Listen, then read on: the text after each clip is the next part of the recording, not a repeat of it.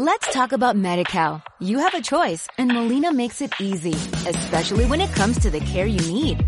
So let's talk about you, about making your life easier, about extra help to manage your health. Let's talk about your needs now and for the future. Nobody knows MediCal better than Molina. It starts with a phone call.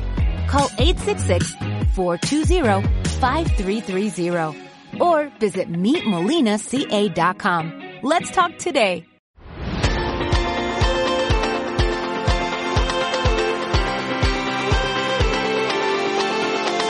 Hola a todos y bienvenidos al podcast Tertulia Jurídica, el podcast donde los profesionales de derecho se quitan la toga y comparten su visión sobre los temas de actualidad.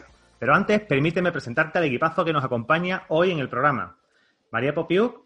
Hola María. Hola, buenas tardes. Buenas, María es, abogada y mediadora. También tenemos con nosotros a Cristina Cubiles de Cubiles Asociados. Hola Cristina. Hola, buenas tardes. y para terminar, eh, Enrique Sain de Fuster Fabra Abogados. Hola Enrique.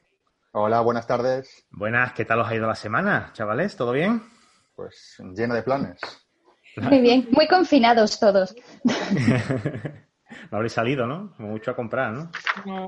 ni, a comprar. Ni a comprar. Aquí la gente moderna que hace las compras por, por internet. Somos muy online. Bueno, pues vamos a pasar al apartado de novedades.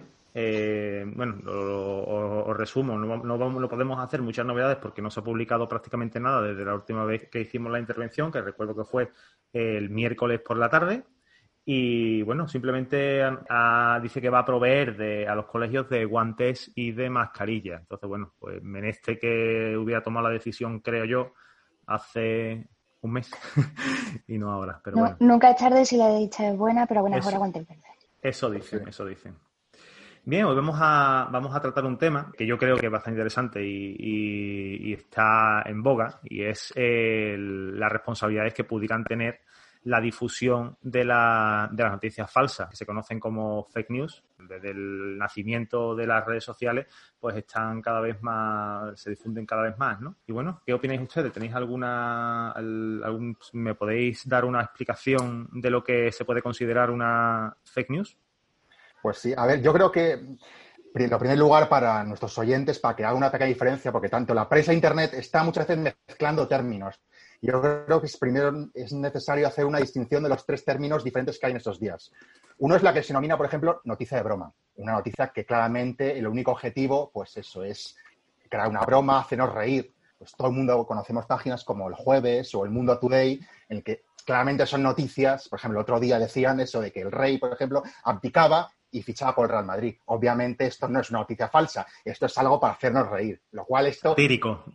Algo satírico. Luego, ya, luego ya viene más la diferencia, por ejemplo, entre bulo y fake news. Por ejemplo, bulo se puede definir, podemos decirlo, como sería un hecho o una noticia que el único objetivo es difamar o intentar menoscabar a una determinada persona o un colectivo. Aquí, por mm. ejemplo, podemos englobar pues yo creo que estos días todos en las redes sociales estamos viendo diferentes bulos políticos, ya sea de, de cualquiera de las ideologías.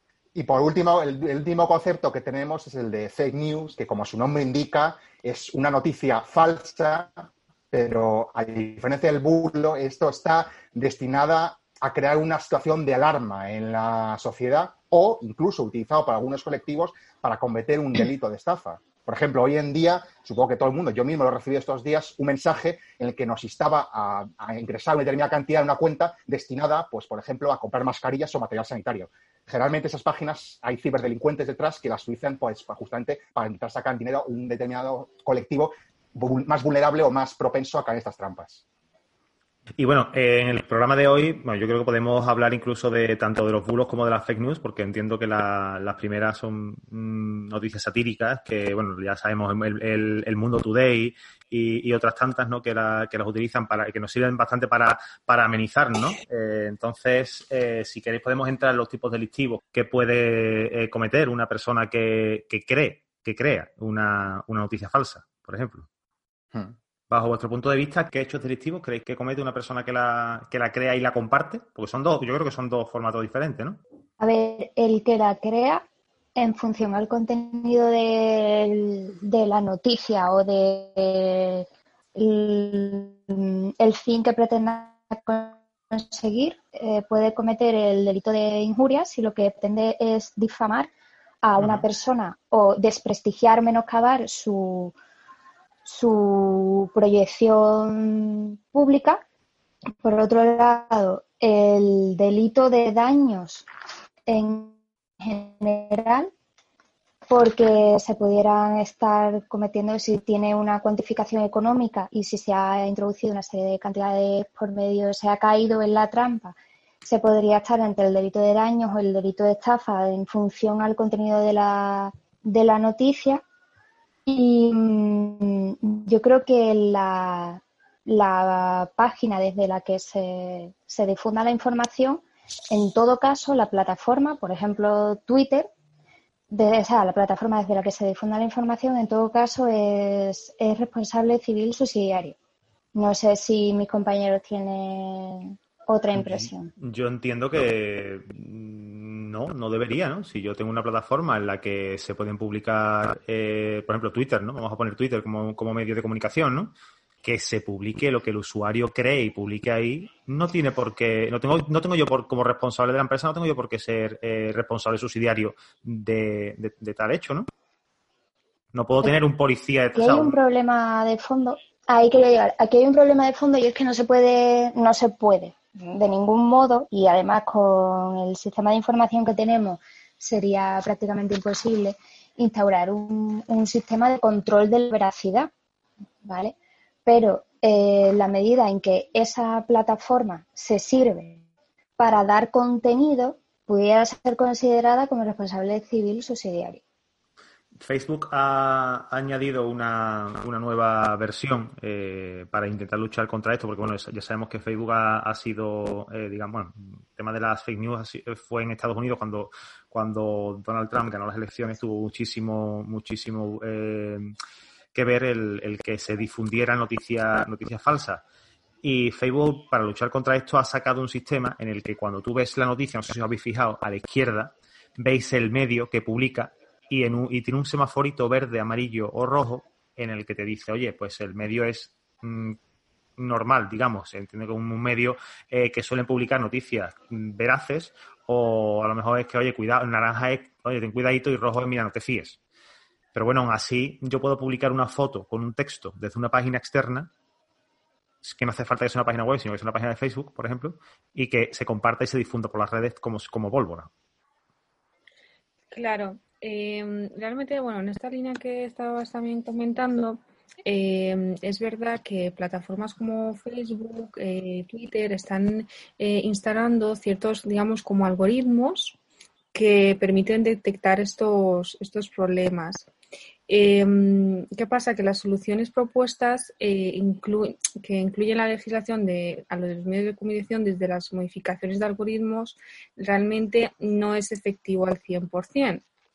Eh, entonces, bueno, pues em, investigando sobre este asunto, eh, he estado revisando artículos científicos. En Holanda una plataforma donde es parecido a un videojuego, ¿vale? Y lo que, bueno, se, creaba, se, llama Bad News, las noticias, y es un juego gratuito online que, mm, realmente ha cosechado múltiples eh, premios porque eh, los jugadores empiezan como usuarios anónimos de Twitter y em, crecen hasta convertirse en magnates de, de los fake news. ¿Esto qué quiere decir? Que usando diversas estrategias de manipulación para ganar seguidores y sin perder credibilidad en la red, se, eh, digamos, hace como un simulacro donde el propio jugador eh, se pone en la piel de esa persona que está difundiendo el bulo.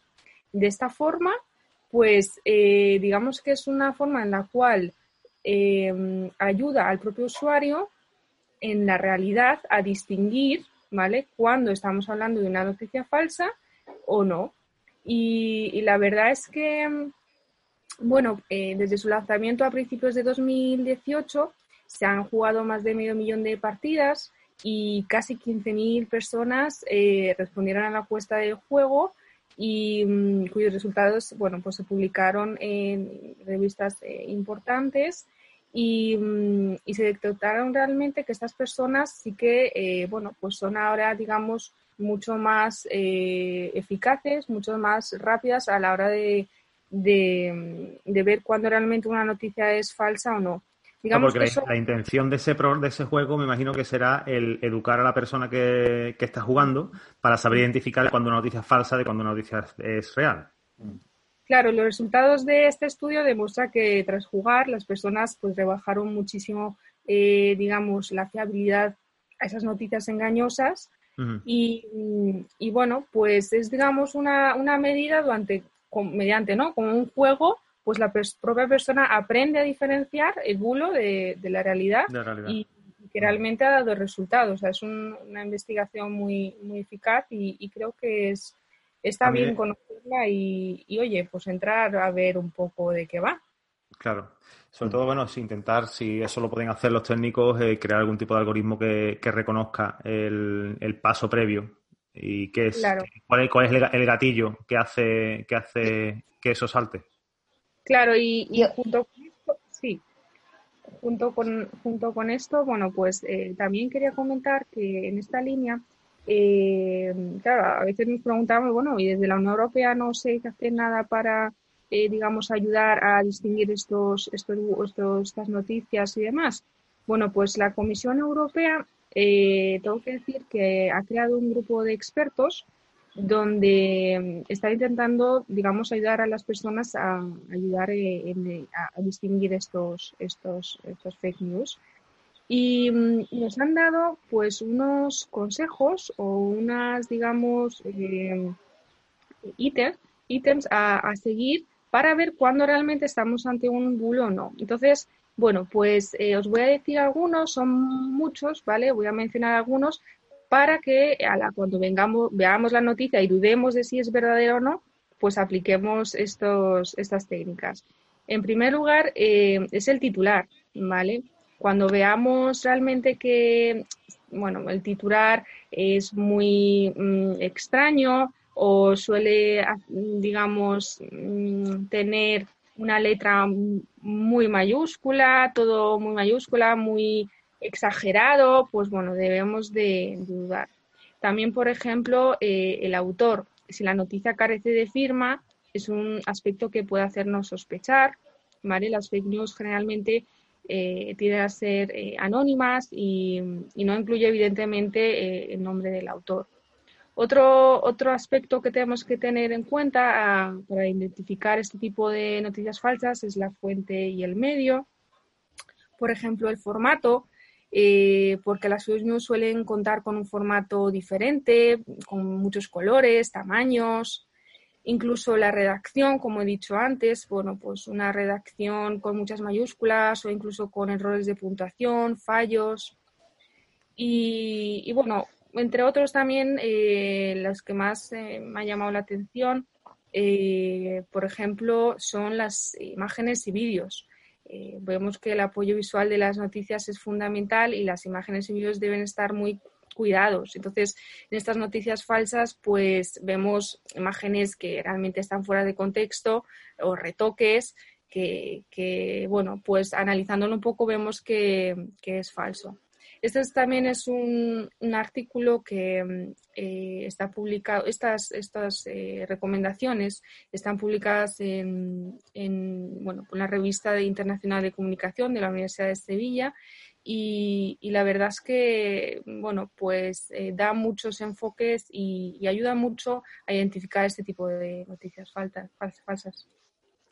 Es verdad que tendríamos que ver eh, qué tipo de persona es la que comparte este tipo de noticias, porque es verdad que, aquí debemos centrar también el, que hay, quizás las personas más jóvenes tienen un poquito más de criterio, depende también el tipo de formación que si tienen más formación o menos, y las personas mayores suelen, suelen ser muy propensas a compartirla. Y esto tiene un porqué. Y es un porqué eh, es muy lógico, ahora cuando lo, os lo diga vais, vais, a caer en la cuenta. Eh, una persona de, de los años 50 o de los años 40 se ha vivido siempre con un medio de comunicación, con dos medios de comunicación a lo sumo. ¿Qué pasaba? Que cualquier noticia que se publicara en esos medios era veraz, era real, lo que había lo que había. ¿Qué pasa? Que ahora, al haber tanta posibilidad de crear una página web, que ya de por sí lo, lo, puedes transformar en un, en un periódico eh, de la noche a la mañana, te hace, te, hace que, al poner una, noticia la persona que comparta dice, ah, es que esto lo dice una página web, esto tiene que ser verdad. Entonces, eh, eso, eso por, el lado de las personas que lo, que lo comparten. No sé cómo, cómo lo veis. Ustedes, la, experiencia que tenéis de vuestros contactos en Facebook cuando comparten noticias, ¿qué tipo de, perfil suelen, suelen tener? Yo creo que Ángel ahí la ha la clave, pero el problema tanto no es el que crea la fake news, sino que el, que comparte la fake news, el que después lo está compartiendo en las redes sociales. Por eso es muy importante hacer una, vamos, una apreciación importante, es que es que los delitos que se pueden cometer con la fake news se aplican tanto al que crea la fake news como al que lo difunde. Pero significa, ¿significa eso que si yo difundo una noticia falsa me estoy cometiendo un delito? No. A ver, hay que matizar. Yo creo que hay que matizar únicamente una persona que difunde una noticia falsa estaría cometiendo un delito si sabe que es falsa. Es decir, si, el, origen, tú recibes una noticia y sabes que es falsa y aún así la difundes, sí puedes cometer un delito.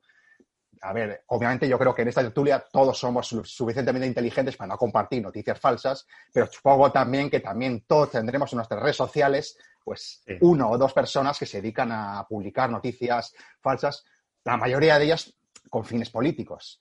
Sí, Estos obviamente personas en principio habría que creer que no saben que son lo que ha hecho tú, o son personas, algunas personas mayores, o personas que no han, que ni siquiera, que no han entrado en el fondo del asunto, no han entrado a leer el artículo completo, a leer la comparten, comparten el titular, comparten el titular simplemente. Eso... ese es el problema. Claro.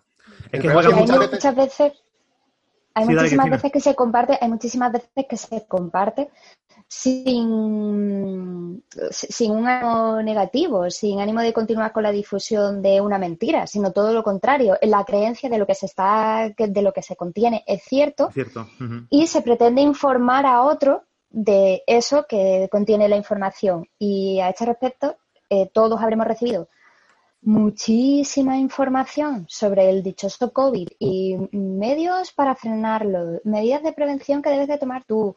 Si se pega el, el COVID, se pega los zapatos, no se pega los zapatos, si tienes que fregar la comida, no tienes que fregar la comida, cómo frenarlo, cómo no frenarlo, qué es útil, qué es inútil, que si bebe un vasito de agua cada 15 minutos porque eso hace que el COVID haga no sé qué.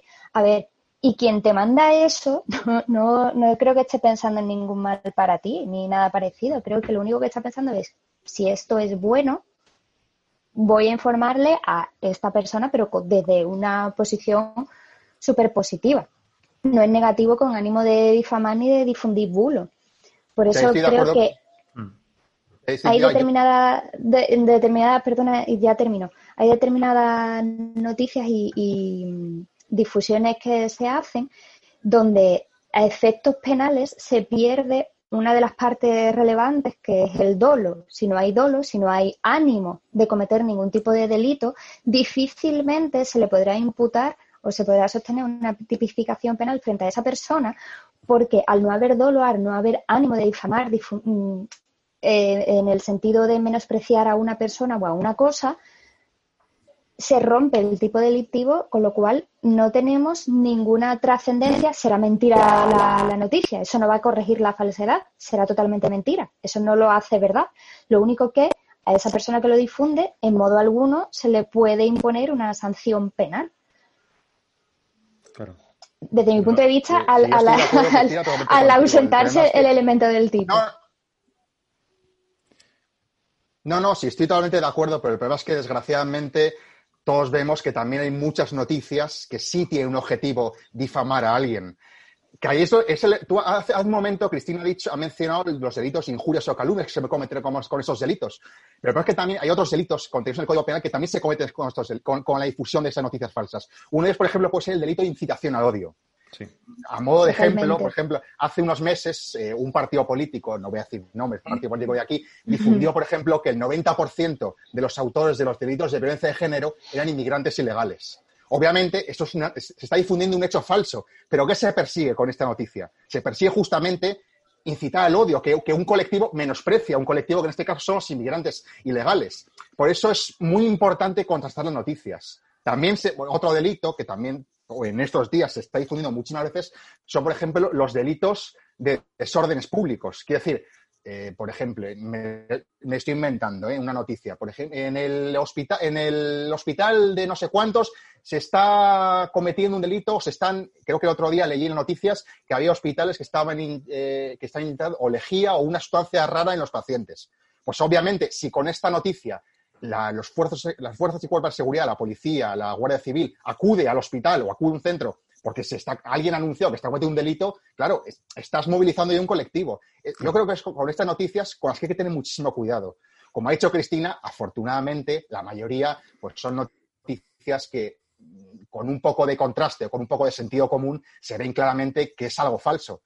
El problema es que, desgraciadamente, hay muchas otras noticias que buscan difamar a una, persona, ya sea políticamente hablando, o difamar un, o, o menospreciar un colectivo. Y estas son las que debemos tener, mucho cuidado, ya que hay mucha pues gente con la piel muy sensible que, que, esta noticia, vamos, es como encender la mecha en ese sentido. Totalmente de acuerdo con Enrique, es que em, eh, no solamente hay fake news de, calumnias, sino que existe, por ejemplo, fake news con mensajes de alarma, atentados terroristas o incluso catástrofes que, que, realmente implica situaciones de peligro para la sociedad y, esto hace necesario la acción y la activación de servicios de emergencia. Entonces, ¿qué pasa? Que la afirmación falsa o simulación podría ser consultiva realmente de lo que ha dicho Enrique, de, de delito de desorden público que mm, consultando rápidamente el código está, pues está en el 561 Código Penal y, mm. bueno, pues eh, que, considero, creo que está con penas de, de, 3 a un año de prisión y, multas hasta 18 meses. O sea, estamos hablando de cosas muy serias. Y, realmente, ¿qué, ¿qué solución hay ante todo esto? Pues básica, fundamental y de sentido común es eh, consultar siempre fuentes oficiales. Siempre siempre. de acuerdo. claro, de acuerdo con, con DAS Seguros, que, que he estado también eh, investigando, nos dice que solamente un 14% de la población detecta las noticias falsas. O sea, aunque creen hacerlo 6 de cada 10 receptores. Sí, pero eso tiene una eso tiene una lógica, eso tiene lógica, ¿verdad? Y la lógica es que eh, juegan con los signos cognitivos nuestros a la hora de, la redacción de los titulares. Entonces, cuando tú ves, por ejemplo, te digo algún caso, por ejemplo, que te, ves alguno que dice 10 costumbres eh, de, la, de los mayas que nunca vas a creer que existen. A ver, no tiene nada que ver con, con esto, pero dices tú, coño, que yo no lo voy a saber, pues yo lo voy a saber. Mi cuñado lo va a saber, yo también lo quiero saber. Entonces, ese tipo de, de, titulares juegan con los signos cognitivos y, hacen que, el, que clic sea rápido y, la, y el compartir sea igual de rápido. Porque está tan fácil de compartirlo. Está, eh, lo ponen tan sencillo, un, un, simple retweet. Tú tienes, tú tienes 600 seguidores en, en Twitter o, o, 200 amigos en Facebook, que cualquier persona media los tiene, y compartir eso es un clic. Y en el momento en el que tú compartes, le llega a todas las personas que te tienen en la red. Y si, otra persona lo comparte, le vuelve a llegar a, todos sus amigos. El problema de esto es la, es la, mm, eh, la, velocidad con la que se expande esta, esta, esto, ¿no? Eh, si, si, si, hubiera un paso intermedio, si tuvieras que darle, oye, ¿has chequeado bien al usuario que está publicando esta noticia? Ah, pues no. Pero eso tiene un gran problema. Ese es el control de la velocidad del que hablábamos al principio o, quién, quién, dice que, qué criterio de verdad instauramos, qué es verdad y qué es mentira, porque hay algunas cosas que son mera apreciación.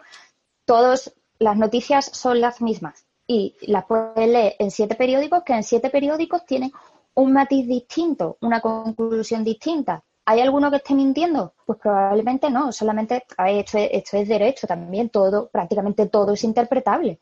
pues con el tema de cómo se da la información exactamente igual.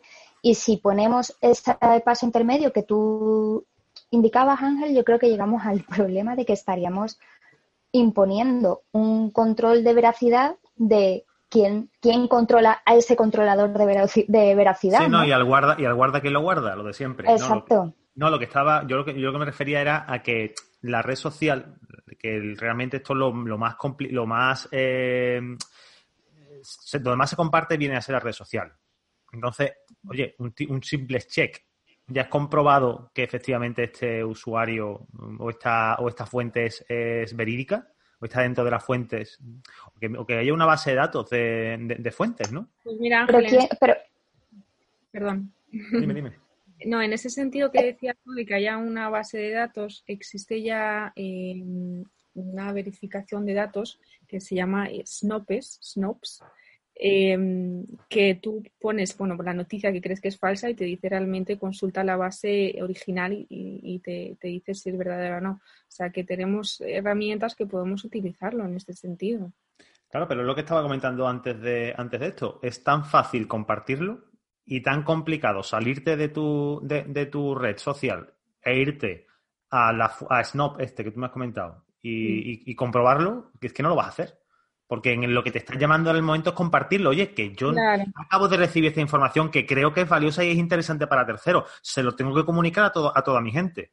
Entonces, lo fácil que es compartir. Crear la concienciación un poco y, ¿no? y decir, oye, es que también es nuestra responsabilidad eh, ¿no? transmitir a los oyentes que eh, cada vez nosotros mismos tenemos que hacerlo, porque al final estamos difundiendo algo que a lo mejor está creando perjuicios sin nuestro saberlo a terceros. Eh, también hay consecuencias detrás de todo esto. No, consecuencias hay, lo sabemos. Ya por, hacer un desglose de lo que, de, lo que hemos hablado, eh, delitos contra el honor, injurias y calumnias, delitos de odio, delitos de desórdenes públicos, eh, por resumir, ¿no? después, bueno, que, que, pueda haber otros, otro tipo de delitos, pues derivados, pues a lo mejor. ¿Cómo lo veis? ¿Veis otro más? Sí, sí, daños, echafas, el hay más.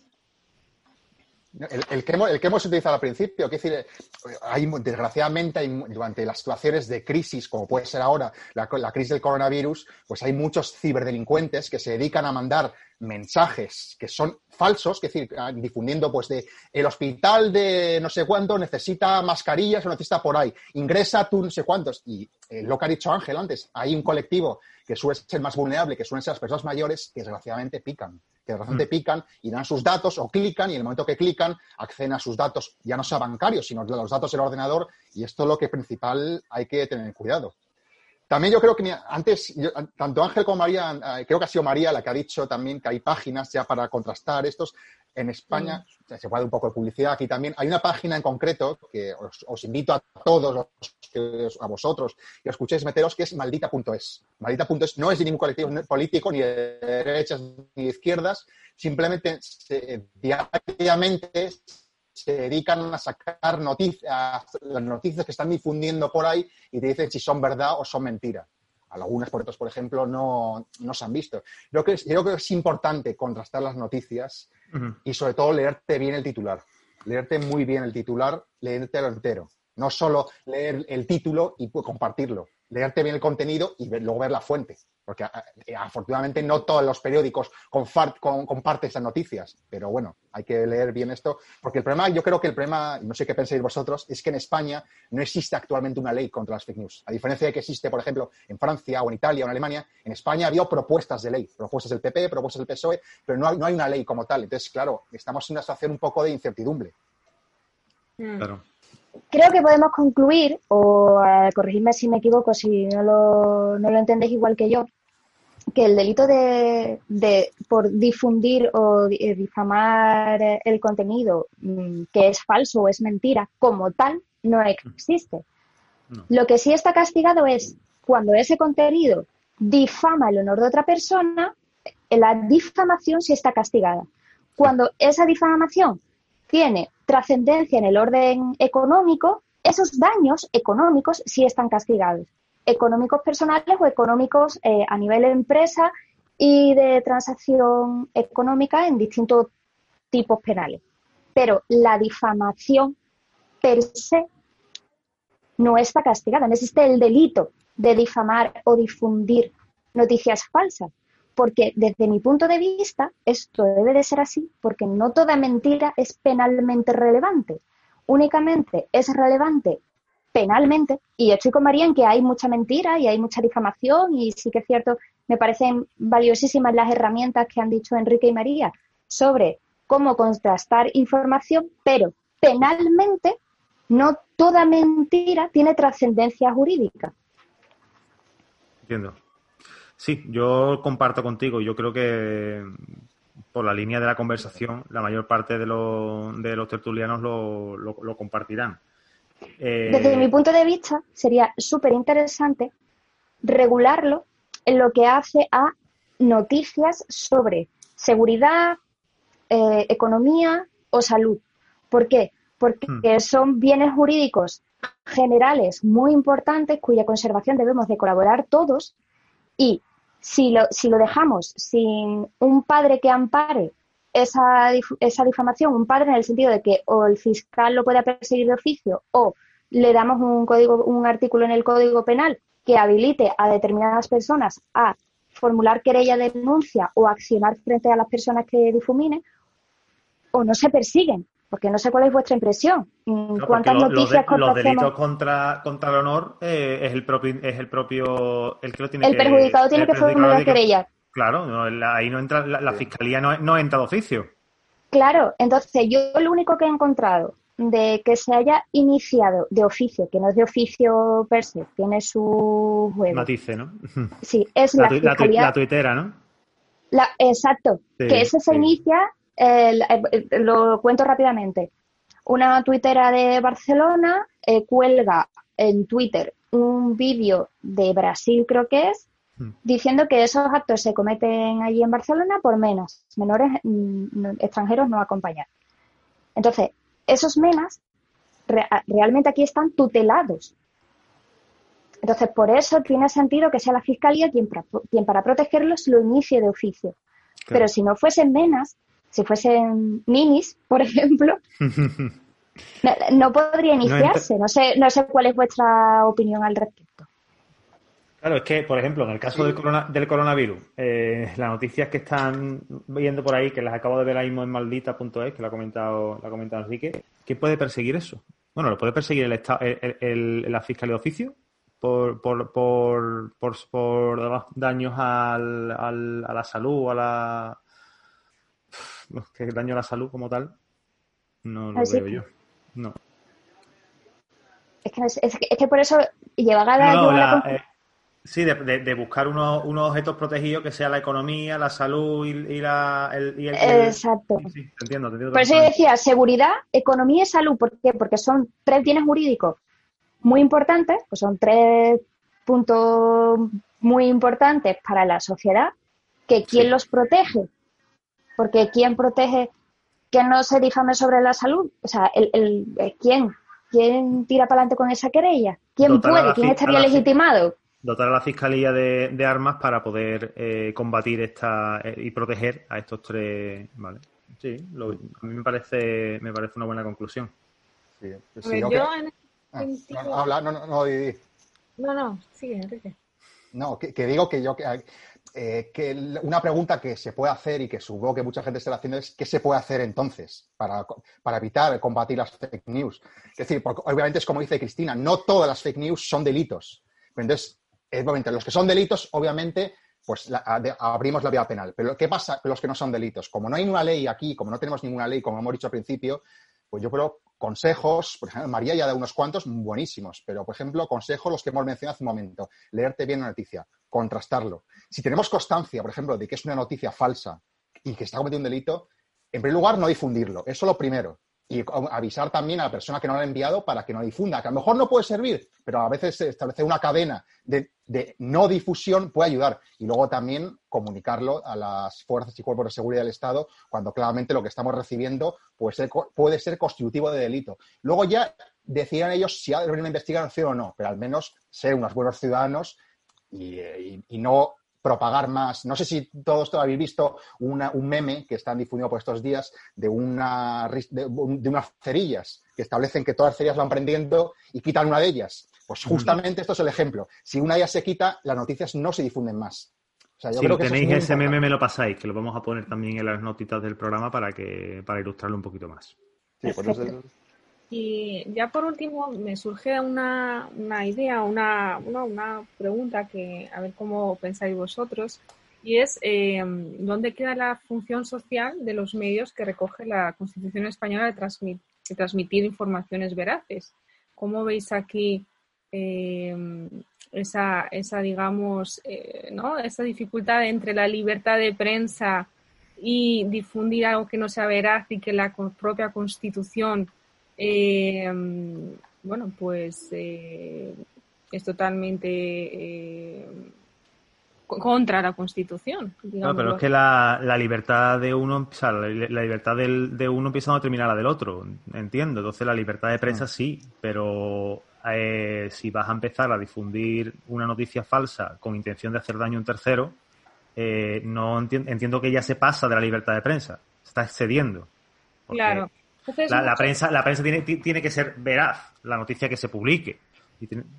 si vas a publicarte algo que te has inventado, se va la manga para desprestigiar a tu vecino de al lado, yo entiendo que eso no es prensa. Claro, lo que pasa es que muchas veces, bueno, según he podido investigar, lo que no, el argumento de, no regular esto es porque eh, muchas veces eh, choca con la libertad de prensa y demás. Esas son las excusas que, bueno, pues quizá desde mi punto de vista son excusas, no sé desde otro punto de vista, pero eh, el por qué no de la regulación, una de las cuestiones es por esa libertad de, prensa, de expresión, de, ¿no? de, poder expresar con libertad lo, que tú piensas. Ahí ya, pues claro, entraría en juego ver si eso es verdad o no y, y cómo regular eso, que es lo que estamos hablando ahora. Y respecto a lo que os decía anteriormente, la Constitución, eh, si acudís al artículo 20, bueno, pues dice, ¿no? Transmite esa eh, libertad de eh, transmitir informaciones veraces. En este caso, ¿creéis que estamos en ese dilema de transmitir o no información veraz? A, ver, yo, aquí, al hilo de la reflexión de María, mm, pongo otra yo creo que es lo que en, una intervención anterior ya he hecho esta reflexión y creo que viene muy al hilo de lo que está diciendo ahora mismo María. Los hechos son los que son. Y ahora tenemos siete periódicos y los siete lo cuentan distinto, con un matiz distinto y con un elogio a un partido político y un desprestigio al partido contrario. Y mm. todos están informando y probablemente ninguno llegue a decir ninguna mentira. Por eso llegaba yo al punto de que no todas las mentiras son penalmente relevantes. Hay algunas formas de contar las cosas que, desde mi punto de vista, deben de estar permitidas por esa libertad de prensa. Claro. Entonces, bueno, eh, por eso es muy importante, pues, eh, ser conscientes de, desde mi punto de vista, vamos, concluye diciendo que eh, es muy importante, pues, tener en cuenta eh, lo, que, lo que estamos leyendo y, lo que estamos transmitiendo. Y por ahora, ante la, esta falta de, regulación, pues no nos queda otra que consultar bases de, bases de verificación o, bueno, pues seguir las pautas que he establecido anteriormente y que mm, y bueno verificar el, eh, el portal online eh, veraz y verdadero si realmente es así o no la noticia aunque nos cueste un poco más pero lo veo fundamental Sí, pero yo creo que el problema no lo tenemos nosotros, sinceramente. Y vuelvo a, reincidir nuevamente en, el que... Porque yo, yo no comparto si no veo que la noticia sea, sea real y, me, informo del medio y contrasto datos. Yo, son, yo no comparto. Ni ustedes tampoco lo hacéis, estoy totalmente seguro. ¿Quién lo comparte? Eh, personas desinformadas y personas mayores, aunque estén formadas, pero personas mayores que reciben la, nota de, un, de, una página web que entienden que es una es, es un periódico eh, totalmente como cualquier otro como cualquier otro de los que de medios, medios de, comunicación. Yo creo que el problema está ahí y eso combatirlo es muy complicado porque no porque eso es cambiarle la mentalidad a, las personas y, y, es, es, difícil. Mm, es educación, ¿no? O sea, en ese punto ya estamos entrando un poquito en educación social, de concienciación, perfecto. Mm, mm. Social en general, de qué se debe hacer y qué no hacer, y, ante la duda no compartir, que yo creo que es la premisa básica. qué mejor que empezar, ¿no? Expresando a los oyentes eh, lo que estamos diciendo. O sea, concienciar desde aquí ya es el primer paso para, para parar, ¿no? Lo que decía antes Enrique, quitar la, la cerilla, que nos siga esa, esa llama. Yo finalmente me encantaría recordar que tenemos una ley desde 1984, que se dice pronto, pero ahí está, es ley orgánica y es reguladora del derecho de rectificación. Creo que viene muy al hilo de este tema que estamos hablando, porque estamos centrándonos todo el tiempo en, en la persona que con conciencia y con mala fe difunde una noticia falsa, pero también podemos pensar en todas aquellas que por cualquier motivo, porque no contrastaron bien, porque pensaron que tomaban la información de una fuente fidedigna y finalmente no lo era, difunden o dan una información falsa. En ese caso, esta ley prevé la forma y el rito que debe de seguirse para la rectificación. ¿Vale? Se publica una noticia falsa, el afectado advierte que la noticia es falsa y dentro de los siete días siguientes a, a ver que esa noticia es falsa, puede comunicarle por un medio fehaciente la, la, falta de coherencia y de contenido de veracidad de la información que está publicando, invitándole a rectificar. Y esa rectificación debe de darse en un plazo no superior a tres días, en el mismo medio y con la misma publicidad que tuvo la primera información. y se rectifica. Yo también la he utilizado y además con, de una forma bastante exitosa. Me parece muy interesante traerla aquí a colación porque oye, estamos hablando todo el tiempo de fake news y oye, que es que nos podemos encontrar perfectamente con alguna situación en la que es que no había ninguna intención de publicar algo falso. O bueno, había intención de publicar algo falso, pero antes de meternos en lo que supone un procedimiento penal, porque todo lo que hemos hablado en esta, esta tertulia, charla, conversación entre compañeros, ha sido todo desde el punto de vista penal. Penal. Mm. Pero tenemos ahí una vía civil que se abre en el supuesto de que este señor o este medio de comunicación no quiera rectificar, que por regla general, yo todas las, situaciones que me he encontrado se ha rectificado de más de buena fe y en un plazo brevísimo. Creo que es una herramienta muy interesante. Son brevísimos, sí. sí, Que pese a ser del 84, que ha llovido, como tú has dicho, eh, es, relativamente ágil.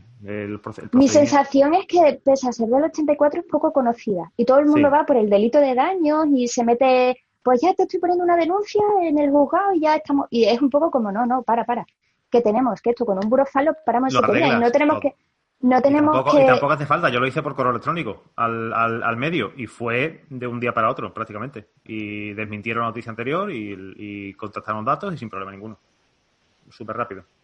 Lo mío fue por burofa y, vamos, yo siempre que hago, cuando la ley me diga fehaciente, para mí lo fehaciente es un burofa y tiro por ahí. Certificación de contenido y de todo. Tú es que, tú es que eres más bestia, yo prefiero siempre el diálogo previo. Bueno, eso tampoco es así. Bueno, verá, a mí no me manden Si la ley dice, si la ley dice medio fehaciente, si la ley, bueno, a ti, a ti, a, ti, sería distinto, pero si la ley me dice que yo debo de comunicarme por un medio fehaciente, es evidente que, que salvo que tenga salvo que tenga una relación fluida con el medio de comunicación que ha que ha, que ha publicado. Pero si no sé, si no conozco de nada al director del periódico o del medio de comunicación ni al periodista, yo para mí medio fehaciente es un burofax, la dirección que tenga el periódico y tirando para adelante. Mm. Yo estoy con Cristina también. Antes de tomar cualquier acción o, querella, pues lo primero es vamos a solucionar eh, las cosas eh, hablándolo, ¿no? Y, y como dice también Ángel, pues de esta forma extrajudicial, pues eh, mucho mejor que, acudir a otras acciones más serias. María, ¿y tú como mediadora qué, solución, qué, qué, cómo acercarías a las partes? ¿Qué posición intermedia encontrarías para un supuesto así? Pues mira, es fácil. Eh, básicamente, si una parte eh, considera realmente que con un simple perdón eh, y con un reconocimiento público de, esa noticia falsa o, etcétera, pues eh, le vale. Y la otra parte realmente también está, eh, digamos, dispuesta a ello, simplemente con hablar y, abrir el tema, hablar el por qué lo ha hecho y con qué intenciones y realmente si lo ha hecho queriendo o no, pues las cosas se solucionan por sí mismas, pero simplemente las personas tienen que tener esa predisposición de quererlo. Si no, es inviable porque no, no se puede solucionar una cuestión si las dos partes no, no, no, quieren por sí mismas, porque no, no, le ven solución. Entonces, simplemente con una llamada y, preguntándoles, bueno, en mediación lo llamamos caucus, que son como hablar con las personas, eh, las dos partes, pues por separado. Mm, si, por ejemplo, las partes no se quieren ver y, y el mediador en este caso quiere eh, hablar con una parte porque esa parte lo ha pedido de forma individual, se establece un caucus eh, previamente y se, entabla el tema sin, sin problema. Que el mediador ve en este caso que realmente la otra parte no da su brazo tercero y no hay forma de llegar a un entendimiento, se pone en constancia, en conocimiento a la otra parte y se va a intentar, dentro de la medida posible, poder alcanzar algún cierto tipo de, de, acuerdo, pero, insisto, si las dos partes se niegan rotundamente, no se va a poder llegar a ningún acuerdo y solucionar el problema, claro. Pues ha quedado una tertulia bastante interesante, creo yo. Hemos llevado esto hasta la mediación. no sé, cada vez que está María lo suele, nos suele manipular, ¿eh? ¿No os habéis dado cuenta? Sí, nos, quita, nos arranca la toga. La mediación. No, la toga, la, toga la habéis quitado. tema. dime, dime, Enrique. No, que espera cuando lleguemos al, tema de abogacía mientras mediación. Ahí sí que va a haber ahí, ahí, vamos a sacar Ahí sí, no, querías tu guerra entre nosotros, ¿sabes? ahí vamos a ver qué, es mejor. Pues eso vamos, de eso vamos a hablar próximamente. Eh, ya se lo adelantamos a la audiencia que estamos preparando un programa muy, muy, muy chulo de, de mediación versus, versus judicialización. Eh, que tenía bastante interesados en, combatir, y por decirlo de una manera. Y vamos, eso lo vamos a publicar dentro de poquito. No sé si la semana que viene o la otra va, a salir ese programa. Y bueno, ya por, terminar, decir a la audiencia dónde pueden encontrarse con ustedes, dónde pueden encontrar vuestras redes sociales, vuestro, vuestras páginas web si queréis ponerla, vuestro correo electrónico, lo, lo que queráis. Tenéis un minutillo para, para hacer spam de vosotros mismos. Bueno, yo soy Cristina Cubiles y a mí como más fácil me encontráis es por la red social LinkedIn. pues yo soy Enrique Sainz Rodríguez.